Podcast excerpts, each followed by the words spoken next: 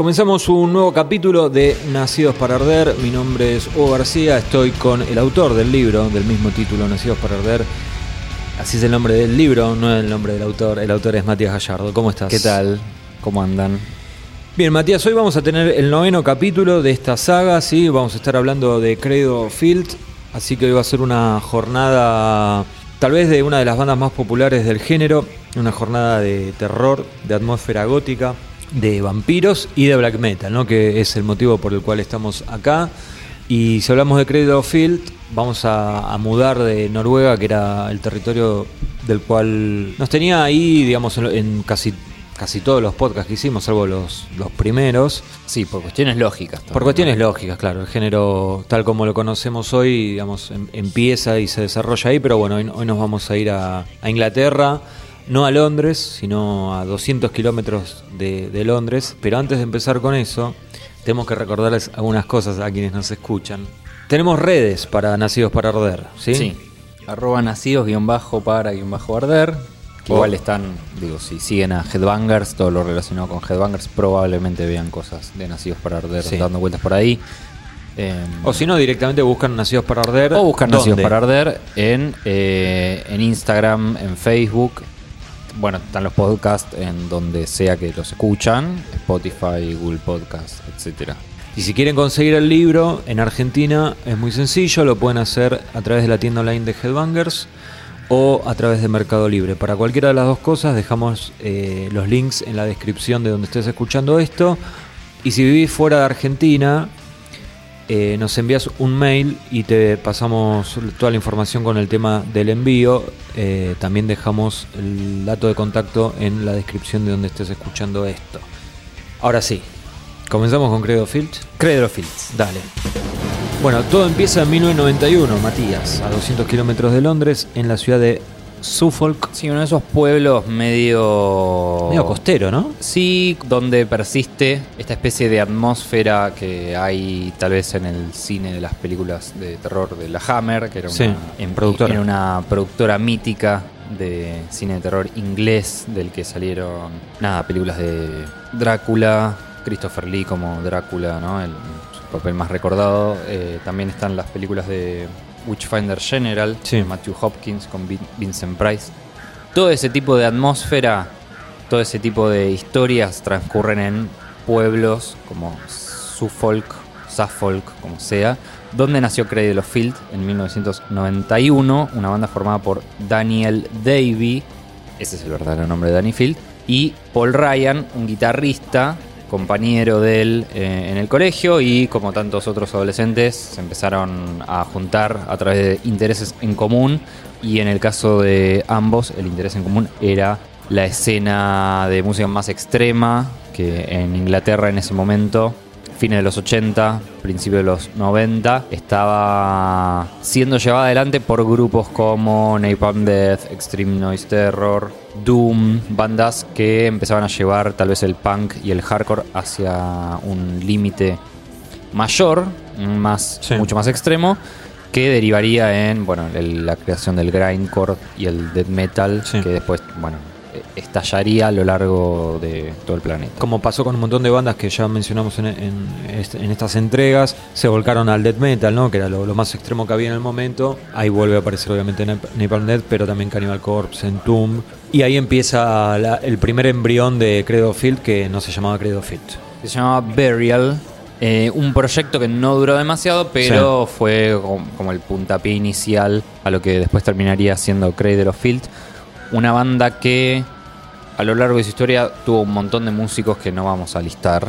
Eh, sí, porque son un este montón. Este podcast, si no los vamos a nombrar ocasionalmente, pero eh, Paul Ryan, Daniel David, ya como Danny Field, una vez que decidieron cambiarse el nombre a Cradle Field, fueron reclutando a amigos también suyos. Eh, Benjamin Ryan, el hermano de Paul Ryan, se sumó eventualmente como tecladista, lo cual es un, es un dato no menor porque Burial y después Cradle Field empezarían ya a tener esta especie de, influencia que los empezaba a separar un poco de este sonido tal vez más cercano a Entomb o a D-Side. Eh, incluso, no sé, hay referencias en el death metal como Nocturnus, también una banda de, Estados Unidos medio de culto que, usaba teclados y qué sé yo, pero no había mucho de, de ese sonido extremo mezclado con, con cosas así. Eh, y eso es lo que ya desde sus primeros pasos of Filth empieza a, a intentar incluir ¿no? como en, en- en su fórmula. Sí, todo eso es en el año 91, cuando empieza la banda. Un año más tarde, en 92, ahí graban varios demos, graban tres demos Sí. y un split. Hasta que finalmente llega el demo el más importante en la carrera de ellos, creo yo, que es Total Fucking Darkness. Con Sí. un nombre bastante literal, ¿no? Pero bueno. Sí, un demo donde ya se empieza a percibir cierto sonido del que conoceríamos ¿no? en los años posteriores Sí. y que les sirvió para ser llamados por un sello también independiente de ese momento que se llama Tombstone, que les ofreció editar un disco que se iba a llamar Goetia, Sí. pero que finalmente nunca salió porque el estudio no tenía los fondos suficientes para pagar la grabación y del cual solo sobrevivieron un, un par de canciones. Porque los dueños del estudio dijeron, bueno, no me vas a pagar, este proyecto se va a borrar, estas cintas las vamos a reutilizar. Borramos todo. Qué pecado, ¿no? Porque si lo, si lo hubieran guardado, seguro que hubieran sacado mucha más plata. Sí, pero es uno de esos guiños del destino Ah, que... sí, obvio, obvio. Digo, si hubiese salido ese disco, quizás no hubiera sido Cradle of Filth la banda que después fue. Es posible, sí. Eso De- los, los obligó ya a como volcarse directamente al, al sonido que, que estaban desarrollando. Sí, de esto habla Paul Ryan en, en- en el libro Nacidos para Arder, eh, pero básicamente, digamos, si bien ob- obviamente es, es horrible para cualquier banda, cu- cualquier músico que le borren lo que acaba de grabar, pero también como que puede ser como un reseteo, ¿no? Como decir, bueno, Claro. empecemos de cero y no, no, no cargamos con ninguna mochila. Eh, bueno, a- avancemos. Eh, sale Total Fucking Darkness, ahí eh, había como algunas cuestiones que no, no estaban en, en los demos anteriores, ¿no? Una cosa más, eh, más eh, gótica, si se quiere, puede ser. Sí, unos, unas insinuaciones Sí. del sonido que eh, Sí, todavía empezaban- faltaba, ¿no? Pero Sí, pero que empezaban a sumarse a una ola de bandas que, que ya mostraban distintas cosas, incluso dentro del, del metal más extremo, ¿no? Porque ya es la época de Paradise Lost, de Anathema, de My Dying Bride, de Gathering, todos grupos que después se desarrollarían por otros caminos, pero que empezaron con el death metal como una base Sí. a la que les fueron agregando diferentes elementos.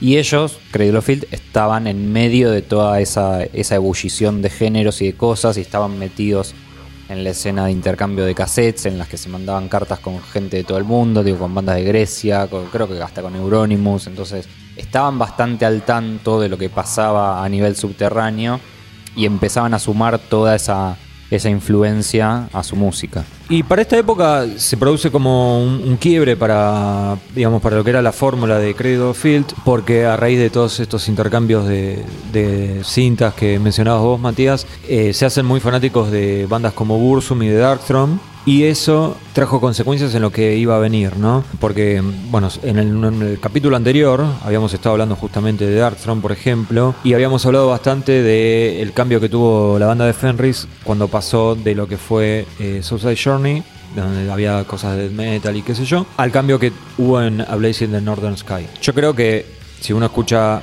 lo que estaba por venir de Credo Field, tal vez no pensaría directamente en Darkthrone, pero en el libro lo cuenta eh, Paul Ryan que ese cambio, o sea, el animarse a pasar de, un, de una fórmula a la otra, o de un estilo al otro, o de un subgénero al otro, eh, los inspiró bastante a ellos.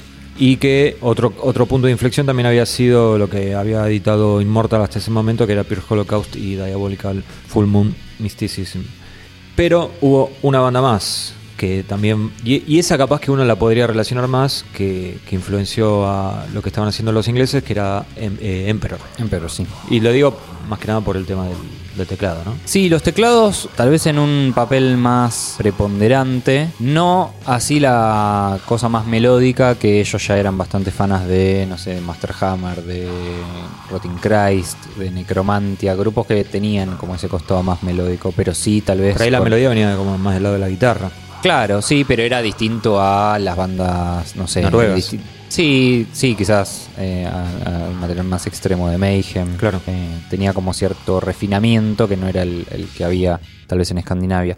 Pero sí, Emperor fue, fue una influencia clave, no solo por, por el uso de teclados y por cómo construían sus canciones con, con esa complejidad y esa, y esa especie de ambición un poco más eh, grandilocuente, sino porque también ellos, incluso antes de llegar a su disco debut, Cradle of Field, eh, tuvieron la posibilidad de girar con Emperor.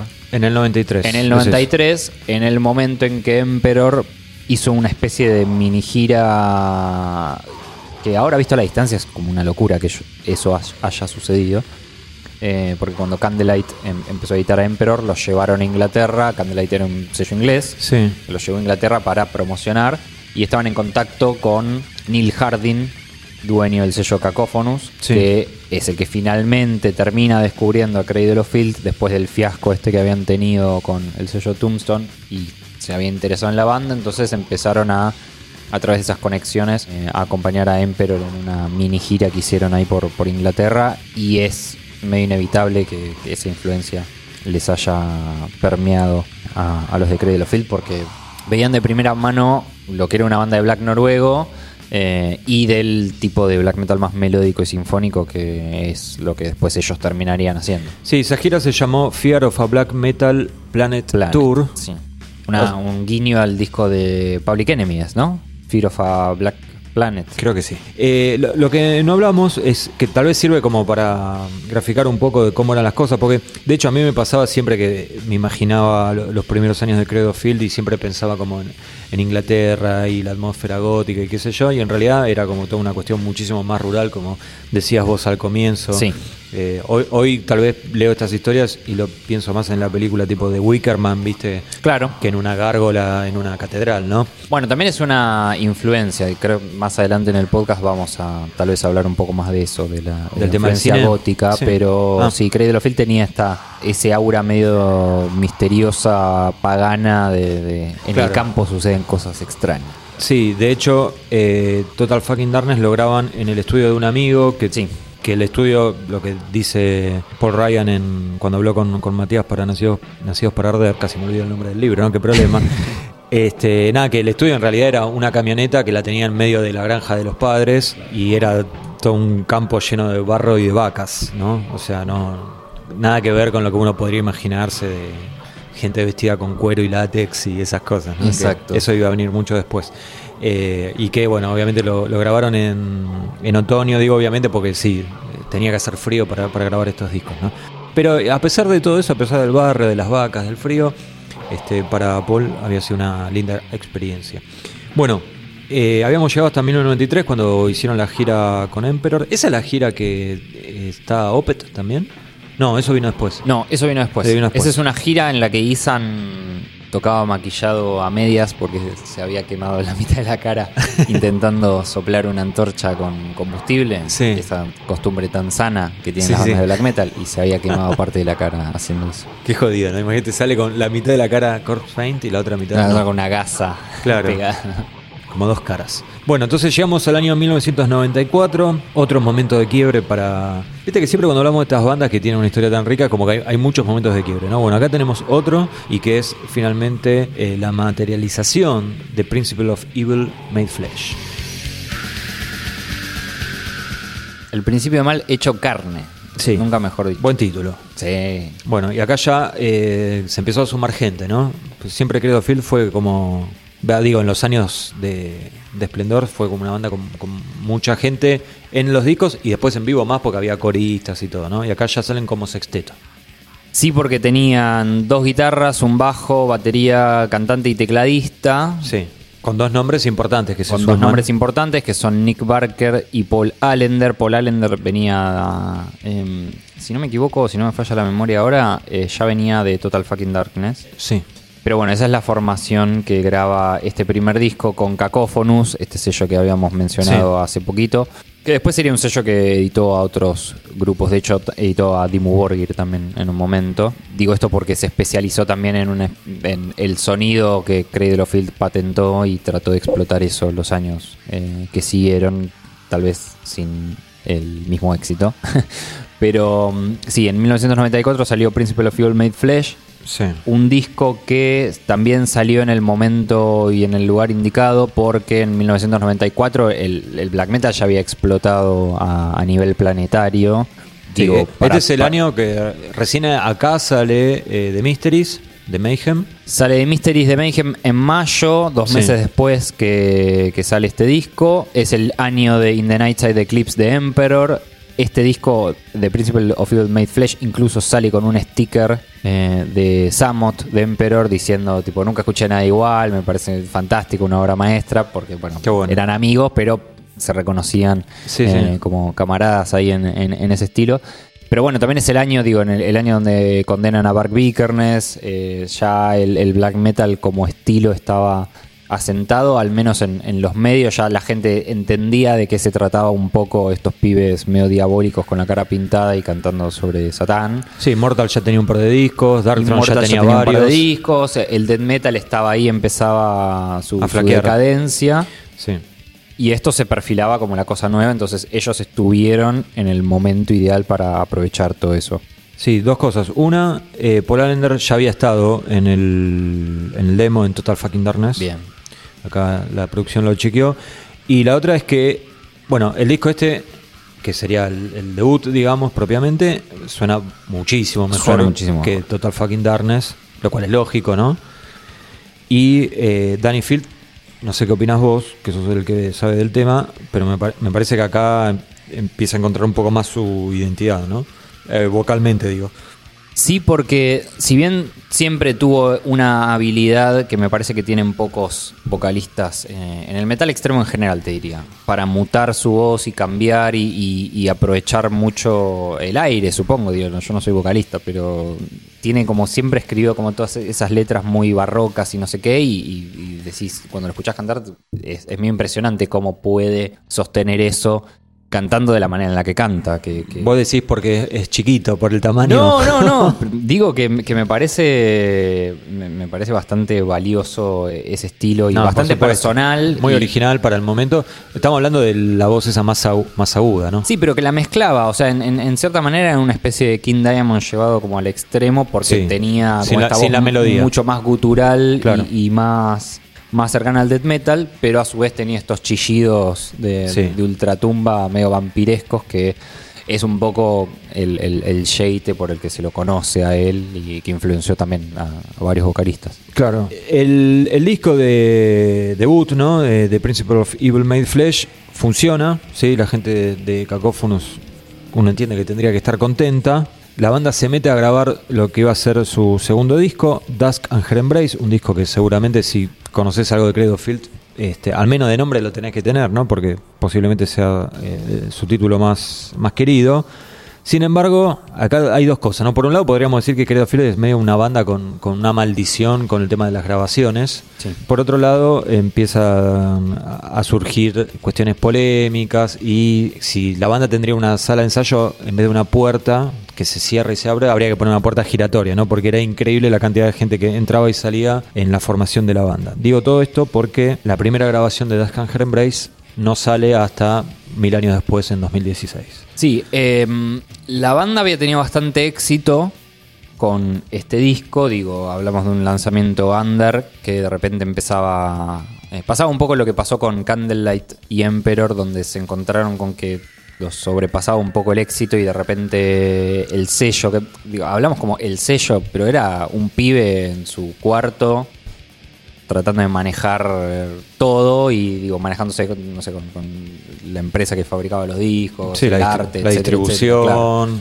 no eran operaciones profesionales si se- como uno esperaría Sí, de después, un sello claro, después terminaron siendo después lo terminaron siendo pero Pero en gracias este momento no. a haber descubierto estas gemas que evidentemente estaban como decía en el momento indicado y, había un montón de gente interesada en eso. El tema es que en el caso de Cradle of Field aparecieron eh, no solo los managers, sino una compañía también, eh, que ahora no recuerdo el nombre, creo que eh, The Syndicate creo que se llamaba, eh, que los empezó com- como esto, como a representar y a conseguir, viste, estos que te, que te consiguen shows y giras y qué sé yo, y de repente Sí. también apareció Music for Nations eh, en, en- en la situación. Que Music for Nations era una distribuidora y un sello bastante importante de Inglaterra que había editado. Sí. O sea, era el sello que, que editaba Metallica en Claro. Inglaterra. Entonces, ya eso te da, un- te da un- una idea de la magnitud que tenían. Apareció Music for Nations queriendo fichar a Cradle of Field. Que ella tenían su contrato con Cacophonus por, por un disco más. Y bueno, y en el medio los conflictos internos entre la banda Sí. hicieron que se dividieran como en dos bandos, ¿no? Los hermanos Ryan y Paul Allender por un lado, y el resto de la banda Danny Field y Nick Barker por el otro. Que uno, pre- así de afuera, pensaría que lo podría lastimar bastante, quedarse sin los guitarristas, compositores, ¿no? Sí. Pero la historia, no la historia muestra Digo, otra cosa. El disco había sido grabado. Claro, el- perdón, el- sí, que se entienda bien. El disco lo graban con Paul Allender. Lo graba esa formación, Sí.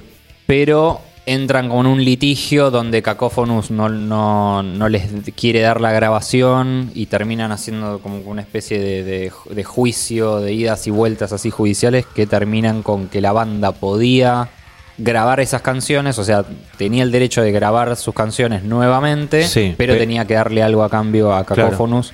Por, no sé, será un- como un lucro cesante, qué sé yo. Porque digo, finalmente los liberan y ellos se pueden ir a trabajar con Music for Nations y qué sé yo. El tema, claro, es que Cacophonus quería sacar el disco ellos. Claro. Porque se vieron que el primero había funcionado muy bien. Dijeron, ahora con el segundo, acá empieza a crecer Exacto. la cosa. Compramos un departamentito, un auto, ¿no? Algo. Claro. Bueno, lo es lógico. Sí. El tema es que la banda lo que quería era eh, sacar el disco con un sello más grande para tener más alcance. De hecho, en Oh. el, en el libro, Dani cuenta es bastante gracioso que empezaron a reunirse con los sellos más importantes del momento, como Nuclear Blast o como Earage. Claro.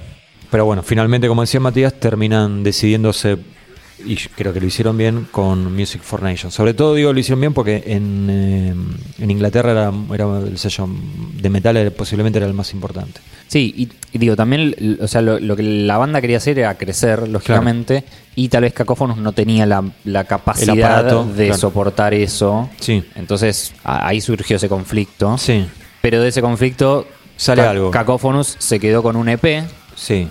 que es Vampire o Be Empire, según como está escrito en el, en el disco. Claro, perdón, porque ahí Cacófonos lo que le dice es, ok, nosotros te dejamos que vuelvas a grabar el disco, que, te, que te lo edite tu sellito, no me, no me importa, pero a mí me vas a dejar algo a cambio. Claro. Y lo que le dejan a cambio son no sé cuántas canciones tiene Vampire. Es un EP, pero dura 36 minutos, entonces como que le dejan un disco. Está bueno, pues, Está no- bueno, no sí, tengo sí, está muy recuerdo bueno. de eso. Sí, sí, sí, sí, sí. Y está bastante bueno. Tiene una regrabación de, de, de Forest Whispers My Name, que es como uno de esos clásicos de Cradle of Field. Sí. Y ya ahí es como una especie de trailer de lo que vendría del Cradle of Field que, que todos conocimos Claro. y amamos. Bueno, eso sucede un año después. En el 96, pues en el 95 nada, fue todo litigio, abogados, ir a los tribunales todo el tiempo.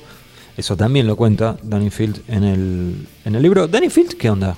Cuando, cuando ¿Qué hablaste. onda qué? No, no, cuando hablaste con él. ¿Cómo anda? Macanudo. O sea, buen- sí, sí, por buena onda. un profesional. Pero porque en un momento me acuerdo que era como medio complicado conseguirlo y después se destrabó la situación. Es esa gente que juega en otra liga o Sí. que jugó en otra liga y que sabe cómo manejarse a nivel profesional, Sí.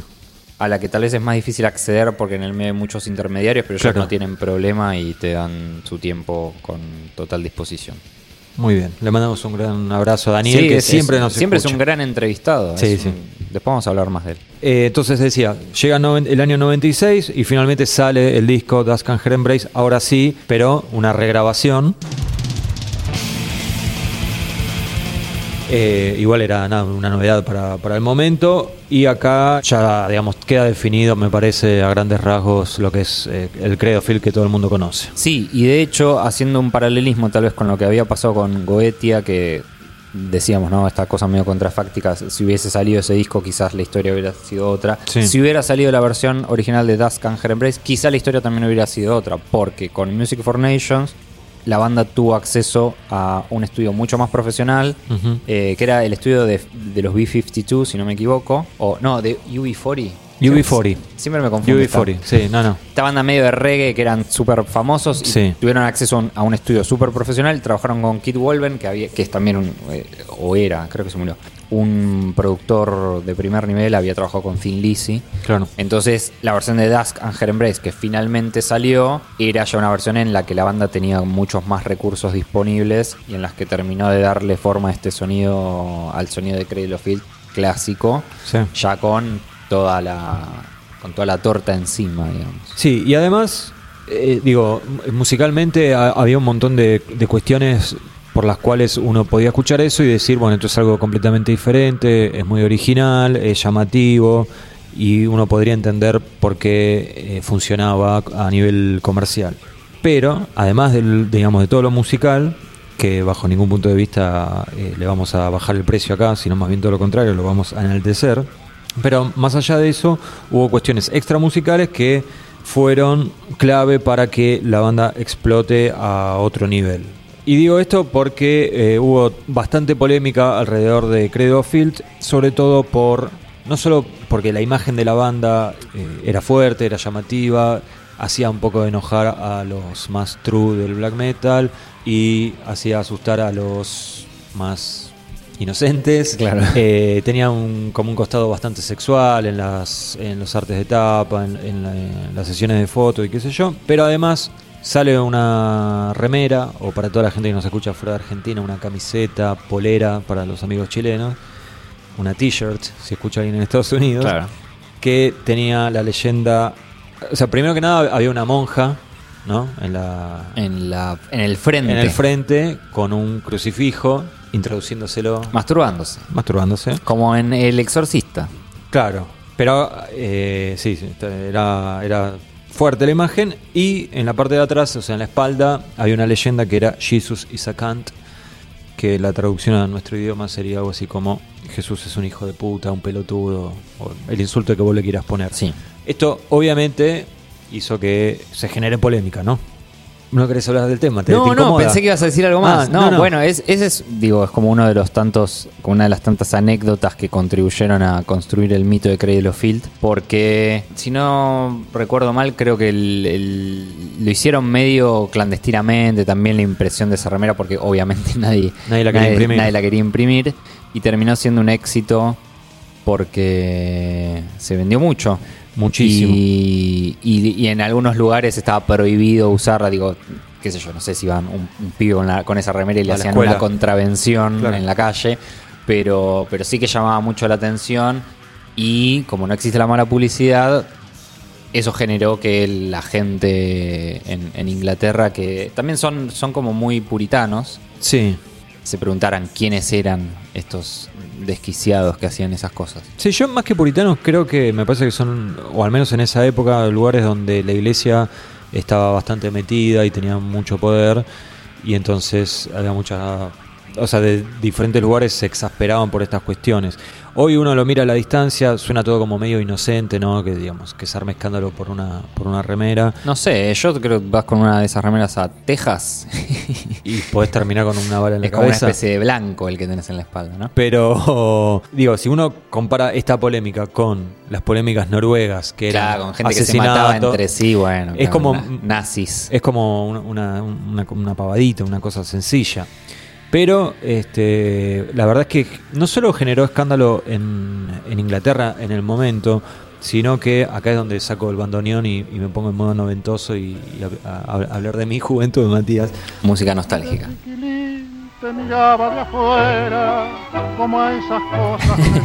Acá pasaba, eh, acá en, eh, en Argentina, la verdad no sé cuál es la situación en, eh, en Chile, en Colombia, en Ecuador, en, en el resto de Latinoamérica, pero al menos acá en Argentina, que todo siempre llegaba con un delay, ¿no? con, algo de, de retraso. Las primeras notas que yo recuerdo, hablando de Credo Field, en la que era en aquel momento la única revista dedicada al metal que tenía buena distribución, que se conseguía relativamente fácil, que uno podía ir a un kiosco diario y comprarla, que era la revista Madhouse, siempre se hacía mención a estas cuestiones extra musicales. ¿no? En este caso, el tema de la, la camiseta esta de Jesus is a Kant. A mí siempre me pareció que eso era algo como que pasaba acá, porque bueno, la banda no venía a tocar, conseguir los discos la verdad que era, era, era complicado, no tenían ediciones nacionales No, claro. aunque en este momento, digamos, era relativamente sencillo conseguir discos importados, alguien los tenía que traer. Y la verdad que yo, mi recuerdo es que no, no abundaban los discos de Credo Fit en las disquerías. Yo pensaba que era entonces, bueno, como también la revista tratando de generar interés en la banda, había que poner este tipo de cuestiones bastante bajo la lupa y no solo lo musical, que obviamente también se hablaba de lo musical, hay que ser justos. Pero uno lo lee a Paul Allender en Nacidos para Arder y lo que cuenta él es que allá mismo en Europa, o sea, fue un antes y un después es el que salga esa la remera esa, ¿no? Eh, él dice que nos, nos ayudó un montón, Inclusive hasta hoy, hoy volví a releer ese capítulo y como que decías, me parece que se está pasando un poco de, de- de- de revoluciones, porque como que él dice como que fue lo, o sea, a nivel marketing fue lo más importante que hizo la banda, y estamos hablando de una banda que habrá gastado cientos de miles de dólares en videoclips, ¿no? Sí. Y sesiones de fotos y tuvo un montón de prensa. Pero que él dice que, o sea, esto de la remera, que uno hoy a la distancia dice, bueno, no es para tanto, estamos hablando de un género en donde el bajista mató al guitarrista y otras cosas, bueno, sirvió un montón esto. Sí, porque también estamos hablando de una época donde son los últimos, si se quiere, como coletazos del, del mundo sin el internet masivo. Claro. Entonces muchas cosas que eran difíciles de chequear. Se agrandaban los mitos de una manera que hoy uno no se puede había- imaginar. ¿eh? Digo, no, no, esto es algo que hoy tal vez lo tenemos muy naturalizado, pero no, no, no había posibilidad de ver a tu músico favorito haciéndose el desayuno en Instagram. no, claro. Entonces, a vos te llegaban las fotos. Digo, incluso en Europa, en Europa el, el- el continental, lo que Sí. llegaba de Escandinavia eran, che, ¿quiénes son estos lobos que se están prendiendo fuego iglesias, se están matando entre ellos? O sea, el mito ya llegaba ahí, imagínate lo que podía hacer y- acá. Y, sumale, el- es- que es algo que, en lo que yo la verdad nunca lo, lo había pensado de esa manera hasta que tuvimos que elegir las fotos que se terminaron incluyendo en el libro y ahí como que le empecé a prestar mucha atención. Que era imposible saber quiénes eran también por el tema del maquillaje. Claro. Y en realidad lo único que terminaba diferenciando a, no sé, el bajista de tal banda del guitarrista de la otra era que se pintaba un poquito diferente o que tenía el pelito un poco más largo, un poco más corto, porque después en general era todo muy similar. Sí, sí, y, sí. y todo eso sumaba un montón de misticismo, Full Moon. Claro. Y, y sí, y, ta- y también me parece que la, la sociedad entera eh, era más propensa a choquearse por cuestiones en donde hoy es mucho más difícil porque vivimos en un mundo en- para llamar la atención, no sé, tenés que comerte un, bebé en, vivo y, y- y tiene que estar bien filmado porque si no, no, no, y a- aún así, a los tres días se olvidaron. a las tres horas se olvidaron, claro. Entonces, bueno, digo, porque viste, a veces cuando hablamos así de cuestiones que pasaron hace casi 30 años o más, todo parece que todo pasado fue mejor y yo en gran parte creo que sí, pero más allá de eso, eh, eh, era muy diferente también. A veces es medio rara la, la comparación, ¿no? No sé qué sucedería hoy si una banda sale con una remera, con una monja masturbándose con un crucifijo y, y- y la leyenda esa. No sé si llamaría la atención o no le importaría a nadie. Cualquiera de las dos cosas creo que pueden pasar. Sí, y también está la cuestión de que estaban, bueno, revistas como Kerrang, que salían Sí. bastante seguido. eh, no, no recuerdo, ¿en esa época salían por semana o por mes? Semana. Ok, bueno, entonces necesitaban contenido, digamos. Sí. Y Credit Lo Field es una banda que nunca se negó a la prensa. No, Digo, al nunca al tuvieron, contrario. nunca tuvieron el, el tema de no, somos demasiado true para salir en tu fanzine, en tu revista. Ellos lo abrazaron desde el primer momento y lo supieron manejar muy bien. Muy bien. ¿no? Como, como acceder a, a todo ese círculo y a toda esa repercusión. Eh, Sí. Entonces lo aprovechaban. Era como una especie de círculo virtuoso, si se quiere. Sí. Lo bueno es que había música para respaldar toda esta exposición, Claro ¿no? sí. Y unos años después, dos años después, en el año 98, sale Cruelty and the Beast. El otro disco más querido por los fans, el calculo, otro ¿no? clásico, sí. Yo- Sería- hoy habría que hacer una encuesta. Para no mí sé son cuál es el como- más querido, pero Hoy son- pensaba que son tipo Red Lightning y Master of Puppets, cual. viste que Sí, sí, según con quién hablas, a quién le Iba a hacer más. esa comparación. Ah, bueno. Bueno, eh, este disco sale dos años después, ya con la banda en pleno crecimiento. Con este termina de, de explotar. Pero es un disco eh, conceptual, ¿no? Tiene- está, está basado en eh, Elizabeth Bathory. Sí, en La Condesa Sangrienta, Sí. año 1998, ya con el black metal eh, full dominando el, el- el escenario extremo, con la banda girando por todo el mundo. El disco previo de Ascan Embrace había, llegó a vender, no sé si en ese momento, pero al día de hoy creo que vendió más de medio millón de copias, lo cual es una locura para un disco de ese estilo. Sí. Y Cruelty and the Beast era Cradle of Filth en su hora más, más famosa, más. eh, nada, esto. en- tapas en todas las revistas, videos, Sí. eh, giras por toda Europa, por Estados Unidos. Estados Unidos. Eh, entonces estaban en su momento de, de- de mayor exposición. También de, de su pico creativo, de acuerdo a quien, quien te lo diga Sí. y haciendo este, este disco donde no solo se inspiran en, en esta en la leyenda de Elizabeth Bathory, la condesa sangrienta, sino que ya empieza cierta cuestión de, de asimilar un poco estilos tal vez más lejanos, si se quiere, al black metal, como el heavy metal más clásico, o toques de trash, o tener una atmósfera más, más marcada en términos de que ellos siempre habían escuchado mucho soundtrack, mucha banda de sonido de, no sé, de- de- el Drácula de Bram Stoker, de, de Coppola, Frankenstein, entrevista con el vampiro, todas esas Sí. cosas que decís, eso es Recre de los Field, bueno, ellos estaban Claro. muy en eso. Y también empezaron a, a marcar todo ese costado más gótico y clásico. Y fue un disco más accesible a, a los previos. Entonces, como que iban, sabían a dónde apuntar y iban en, ese, en esa dirección. Sí, yo los conocí a Credo Field después de este disco y, mm, viste, antes te, decía, como que me costaba, al menos en las disquerías que iba yo, no, no querías comprarlo y la verdad que no, no estaban los, los CDs estos dando vueltas. Y a través de un amigo que el padre de él trabajaba no sé dónde, en una editorial de libros creo que era, o una distribuidora de libros, ahí trabajaba el eh, que en aquel momento era el baterista de Avernal, la banda argentina de death metal. A quien nunca pude conocer, después conocí creo que tres o cuatro bateristas de Avernal, pero a, a A ese, ese. en particular nunca lo pude conocer. Y él le dio a- al padre de mi amigo un cassette grabado. Perdón, no estoy mintiendo. eh, le dio los CDs. A mí me dan los CDs, entonces yo me grabé eh, lo- estos dos discos. No me acuerdo si era un cassette de 90 o algo así, pero hice, hice como un, un gran compilado mix, con, con la- claro. con la- con los dos discos, con Dusk y con Cruelty. Y me acuerdo de escucharlo, y te juro que lo tengo, es uno de esos recuerdos, viste, que no, se- no se te borran más, de decir, qué raro que es esto. O sea, finalmente puedo estar escuchando esto, que de lo que ya había leído, pero no había tenido acceso.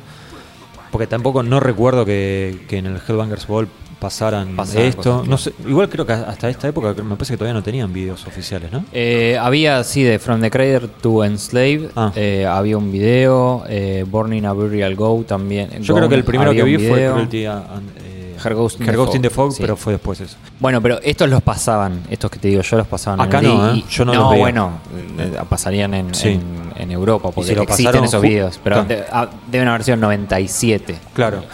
Y, y me acuerdo de escucharlo, viste, y decir, loco, qué raro que es esto. Y era eso lo que decías vos, era parecía una banda de sonido con muchos interludios y, y la- finales, eh, intros o outros de las canciones. Y después, bueno, venía la banda que era, en ese momento esto era mega extremo. Sí.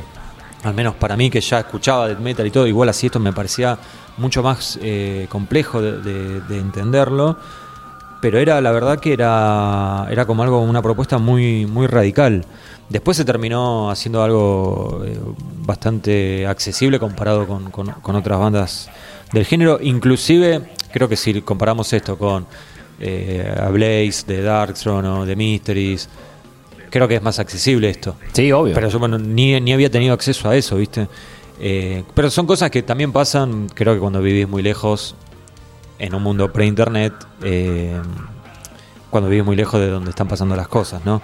Hoy seguramente sería, sería diferente.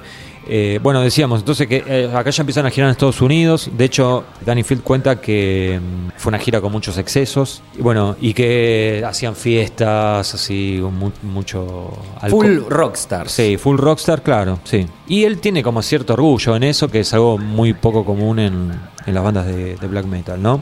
Hasta que llega el año 2000 y ahí sale el primer disco que yo esperé de Credo Field, que fue Median. Median. Y creo que es algo que a mi generación le habrá pasado también.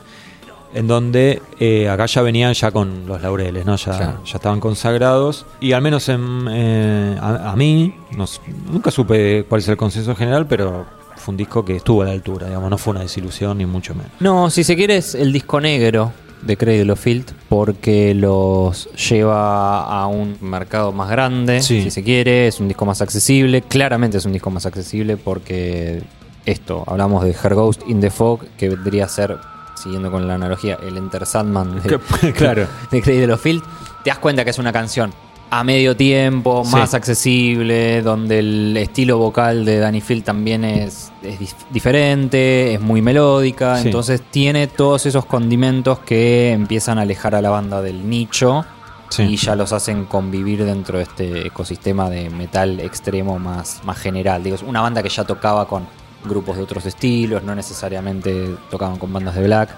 Eh, y esto, y buscaban eso. Che, nos viene a ver Danzig. Bueno, de hecho, después terminaron girando con Danzig. Claro. Eh, entonces, es un disco donde, eh, si se quiere eh, usar las palabras de eh, nuestro amigo Martín Darksoul, más comercial. Más comercial, sí. Probablemente a él no le haya gustado Midian. No, yo creo que sí, yo creo que sí, le gustó.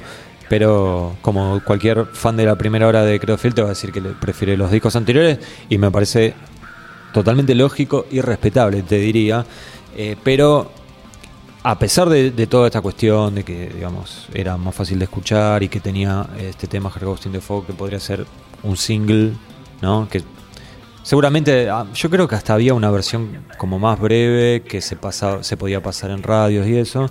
Porque originalmente creo que el tema dura como 6 minutos, pero Eh, me parece que había un video que puede era ser. 4.30, una cosa Puede así. ser. Ahora me quise- estoy confundiendo hoy- con el disco que le sigue, que Claro, donde no, sí pasó eso.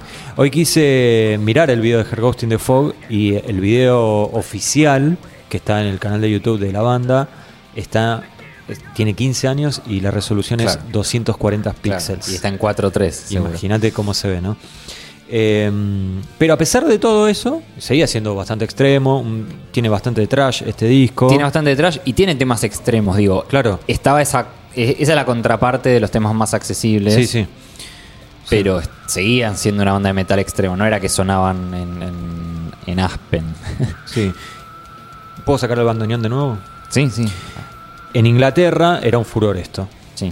Al punto que la revista Kerrang sacó un número donde obviamente estaban en la portada ellos y eh, no traía uno, ni dos, ni tres, ni cuatro. Ocho pósters traía. Te- y te digo porque tuve varios de esos pósters colgados en, en las- en las paredes de mi pieza. Acá en Argentina obviamente no era el caso, pero acá pasaba que si ibas... eh, ¿Te acordás que había esos eh, lugares para bailar, entre comillas, porque creo que nadie iba a bailar? Boliche. Eh, boliches, le decimos nosotros en Argentina, eh, tipo alternativa, requiem. Había gente que iba simplemente para tomar algo y qué sé yo, pero tocaban bandas. Yo cuando tocaba alguna banda que me interesaba iba. Y ahí, en general, eh, sobre todo en alternativa, eh, la mayoría de la gente que iba iba con eh, indumentaria de new metal, remeras de Korn, Limp Bizkit, porque era la onda de- del lugar. Pero se empezó a, a colar gente que venía con remeras de Credo Field. Claro. Y nunca jamás pasaba con Mayhem, con Darkthrone o cualquier banda Immortal, nada. Y hoy, a la distancia, podés ver que no sé, no sé muy bien por qué, calculo que sea por esa cuestión más gótica. Sí, claro. Que, viste, que hay un fan del metal que escucha New Metal y escucha, o escuchaba New Metal y escucha eh, Credo Field. Los góticos. Yo, yo crecí Sí, con, puede con- ser los con- góticos, sí. Con rodeado ese, por los góticos. por los góticos. Yo no pertenecía a esa tribu, pero era. Pasa que estamos hablando de algo como muy local nuestro. Quizás pasaba, Pero- digo, en- quizás en otros países pasaba algo similar. Yo creo que sí, ¿eh? Porque esto es muy de el público de Evanescence, de Marilyn Manson. Claro. O sea, como, como yo tenía identificado Bueno, a los ahí- góticos ahí como quienes escuchaban Filth, Sí. el Korn, Sí. Marilyn Manson, Sí. Evanescence. Sí. Como e- era parte de esa cultura a la que también apelaba a.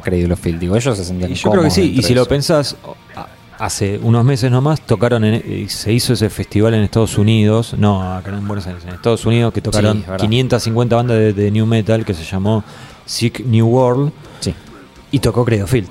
claro.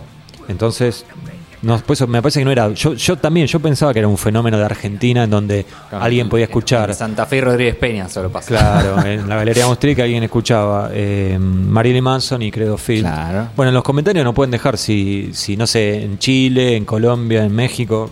Después de la salida de Medium, ya nadie en su sano juicio va a decir que alguno de los discos que salieron después, que son un montón, porque es una banda bastante prolífica, eh, ninguno amenaza a lo que sería, o sea, ninguna amenaza con entrar a en lo que sería el podio de los discos, los mejores discos de Credo Field, ¿no? No porque la banda después entra ya en, en- Tal vez es medio injusto decirle piloto automático, pero es una banda donde ya eh, expandió su sonido lo más posible.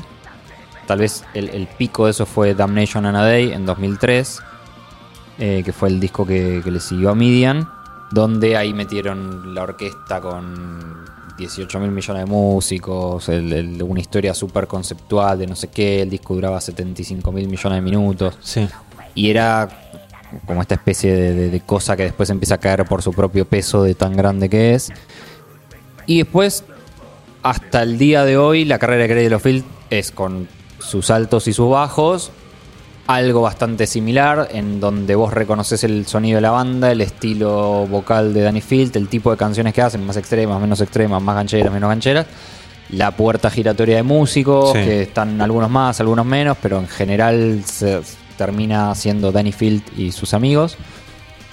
Pero es, es difícil que, que of Field, ojalá pu- pudieran hacerlo, pero digo, es difícil de acá a futuro, por no sé cuántos años seguirá la banda, es difícil que se acerque a, a este tipo de, de discos de los cuales venimos hablando, porque ellos no son los mismos, el mundo no es el mismo, ya cambió, claro. la propuesta de Cradle of Field no, no le sorprende a nadie, no le da miedo a nadie, y en parte ya ahora están como en esta especie de, de, de- de etapa más celebratoria donde son veteranos y siguen haciendo lo que hacen porque bien ganado lo tiene. Bueno, nos metemos eh, ya en, el- en la recta final, Matías. Vamos eh, sintetizando. ¿Cuál sería el gran aporte de Credo Field? Bueno, yo creo que cualquier persona que piense en black metal gótico Sí. como una corriente dentro del estilo se lo debe en gran parte a Cradle of Field. Porque si vos me decís, bueno, qué sé yo, Emperor ya tenía este sonido sinfónico y todo eso, Sí. la carrera de Emperor como se terminó bastante pronto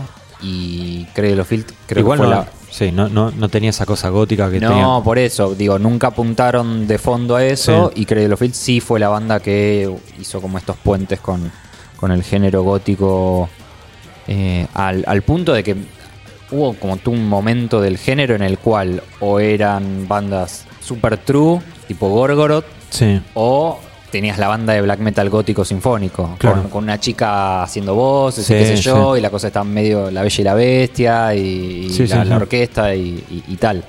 Entonces, eso es en gran parte por culpa de Cradle of Field. Y además eh, también es una banda que sirvió para que mucha gente se acerque al, al estilo, ¿no? Porque a- al tener toda la, la cuestión de la imagen, la cuestión de la melodía, la cuestión de las polémicas, era como el combo perfecto para, para que entre gente y retenerla, ¿no? No echarla a patadas. Sí, eso a veces está... mm, Uno se cruza con gente que reniega a veces de Ah, obvio. bandas con las Sí, que terminó escuchando algún estilo. Digo, pasa mucho con el new metal.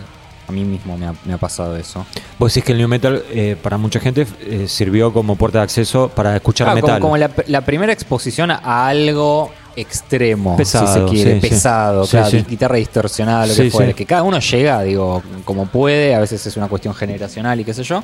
Cradle of Filth fue esa banda para un montón de gente que terminó metiéndose en el black metal. Entonces, lo que sucede es que siempre fue una banda que partió las aguas, donde mucha gente los. Digo, incluso esto, ¿no? Que parece más grave de que son unos vendidos a que a otra banda en la que un chabón mata al otro. Claro, Digo, claro. ¿no? Es eso es como más condenable de. No, Sí, sí. vendiste muchos discos y salís en MTV a. Che, tengo un nazi en la banda y es Claro. un asesino. Y mismo Danny Field lo, lo dice en el libro. Esto de que gracias a of Filth hay mucha más atención en el género. Como que en cierta forma le, le- le trajeron mucha más guita al, al- Sí. mucho más dinero al, al black metal porque gracias a ellos el género pudo abrirse paso en públicos que de otra manera quizás no lo harían porque no sé si hubiera funcionado esto con eh, Pure Holocaust, con Under a Funeral Moon. ¿entendés? No, yo creo que no. Yo creo que no. Eh, no sé si está bien o está mal, pero no, no, no hubiera pasado porque. Por eso yo decía, era una puerta, digamos, le abría la puerta a la gente para, bueno, venir a escuchar black metal y te encontrabas con algo, entre muchas comillas, bastante ameno. No, no es que te encontrabas con una. O sea, si vos entras con Darkthrone y tenés una producción low-fi, Sí. dos millones de blast beats y todo eso, y es más complicado que Quizás te espanta un poco, sí. Y, y en, Sí, y sí. en cierta medida fue como una especie de reedición de lo que hizo Venom en los 80, donde ellos también fueron súper populares y Claro. terminaron siendo la puerta de entrada a algo más extremo para un montón de gente. Y Cradle of Filth, digo, esto, hoy tal, tal vez hablar de ventas de discos y esas cosas es medio. Eh, que no tiene mucho sentido, Sí. pero Cradle of Filth es una banda que realmente vendió millones de discos. Claro. En, en Inglaterra debe ser, si nos ponemos a pensar en términos de bandas de metal, en Inglaterra Sí. debe ser una de las bandas de metal más exitosas de toda la historia. Digo, en el, en el podio mm, con Iron Maiden, con Claro. Black Sabbath, a, a ese nivel de, me, me parece de, de- Digo, teniendo en cuenta que es Cradle of es una banda extrema, Sí, digo, sí, no, sí, sé qué otra banda más extrema puede haber que haya llegado a vender tanto No, en, no. en- en ese nivel. No, no se me ocurre. Yo siempre eh, tengo la duda de mm, qué tan grande, o sea, qué tantos discos llegó a vender Dimmu Borgir. Y también esa es otra discusión de si existiría Dimmu Borgir como lo conocemos sin Cradle of Filth. No, claro que no. Yo creo que no, pero bueno. Eh, avancemos, Matías. El mejor disco de Cradle of Filth, bueno, creo que se entendió, ¿no? Es Dusk and Her Embrace. Sí, el disco que, que daría, que mandarías a la luna, Sí. yo creo que es Dusk and Her Embrace, porque el sonido y la atmósfera y, y todo lo que of Filth definió y hizo uso el resto de su carrera aparece ahí, yo creo que en, en su mejor forma. Bien. Si tenemos que hablar, eh, digamos, de. el- nosotros cuando hablamos del peor momento en general es como algo muy puntual.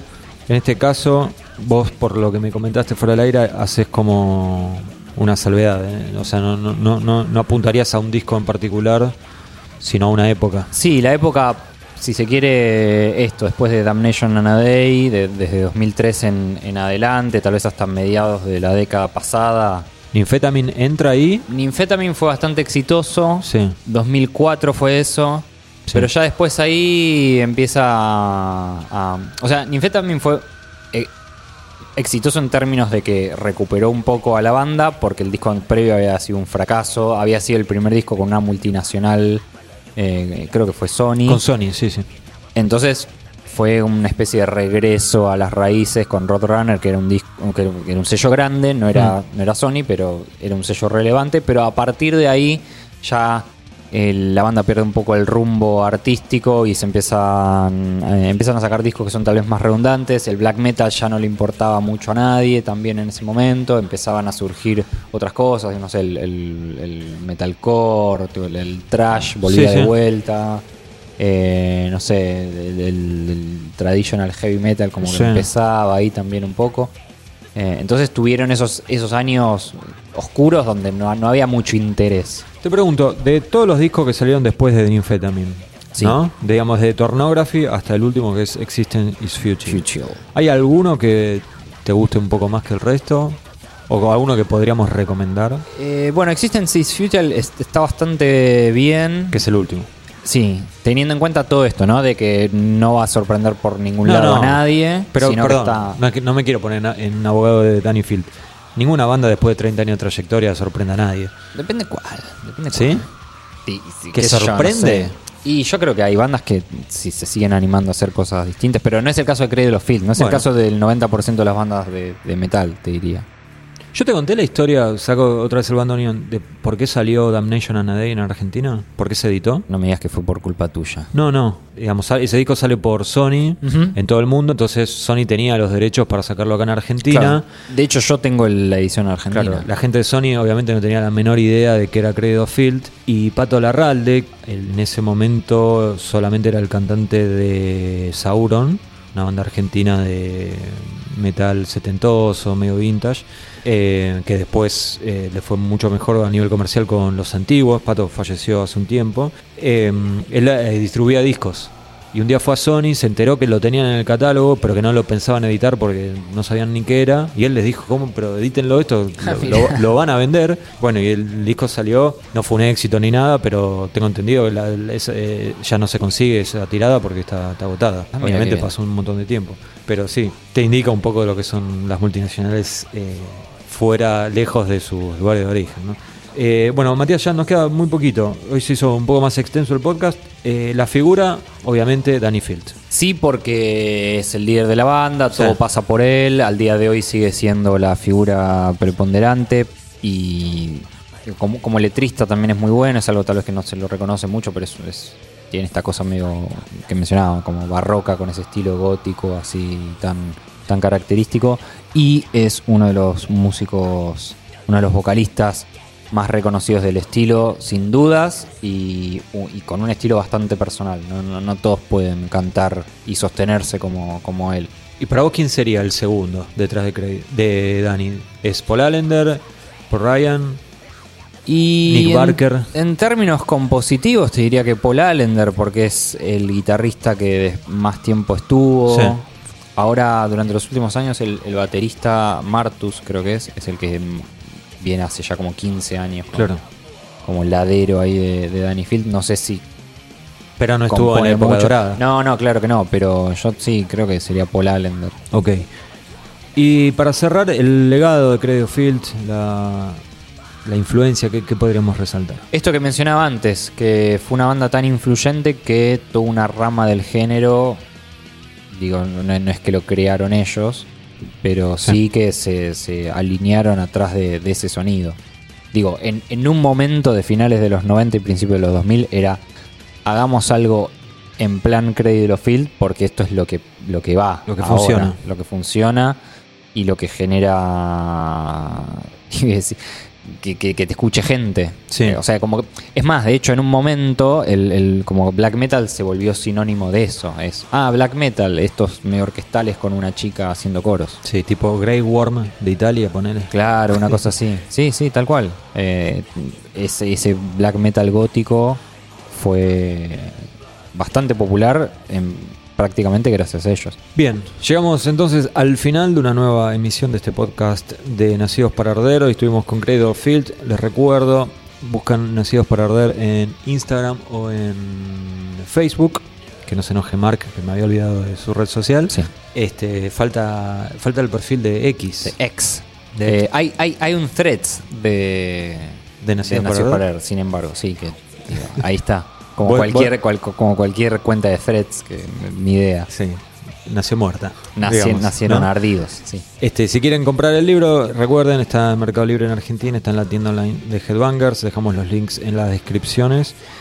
Y si quieren discos de Credo Field, también los pueden buscar en la tienda de Headbangers, que hay, y hay de la época dorada, ¿eh? así que... Y hay hasta. A veces cada tanto aparece una remera de Dusk Angel Embrace. También. Sí, no en este momento, pero a- Bueno, por eso, por aparece. eso dije cada tanto, estén Ah, atentos, estén atentos. atentos, a, eso que pueda aparecer. Así y en es. YouTube también va a estar este podcast con muchas imágenes y videos y cosas de, de of Filth, que es una banda muy fotogénica. Y que tiene muchos videos. Sí, bueno, por supuesto. Lo que- cual algo me dice que, que va a ser mucho más fácil la tarea. Para Esperemos la que, sí, eh, esperemos que sí, Matías, por mi bien, te digo que esperemos que sí. Bueno, y nada, en la próxima emisión, eh, los rumores dicen que nos vamos a ir a, a otro país. Otro país europeo, sí. Sí, Que no es Inglaterra. No, No. es Noruega. pero tampoco es Noruega. No es y por ahí, España. y- no, no, bueno. Bulgaria tampoco. Por ahí andaremos. Gracias por escucharnos. Chau.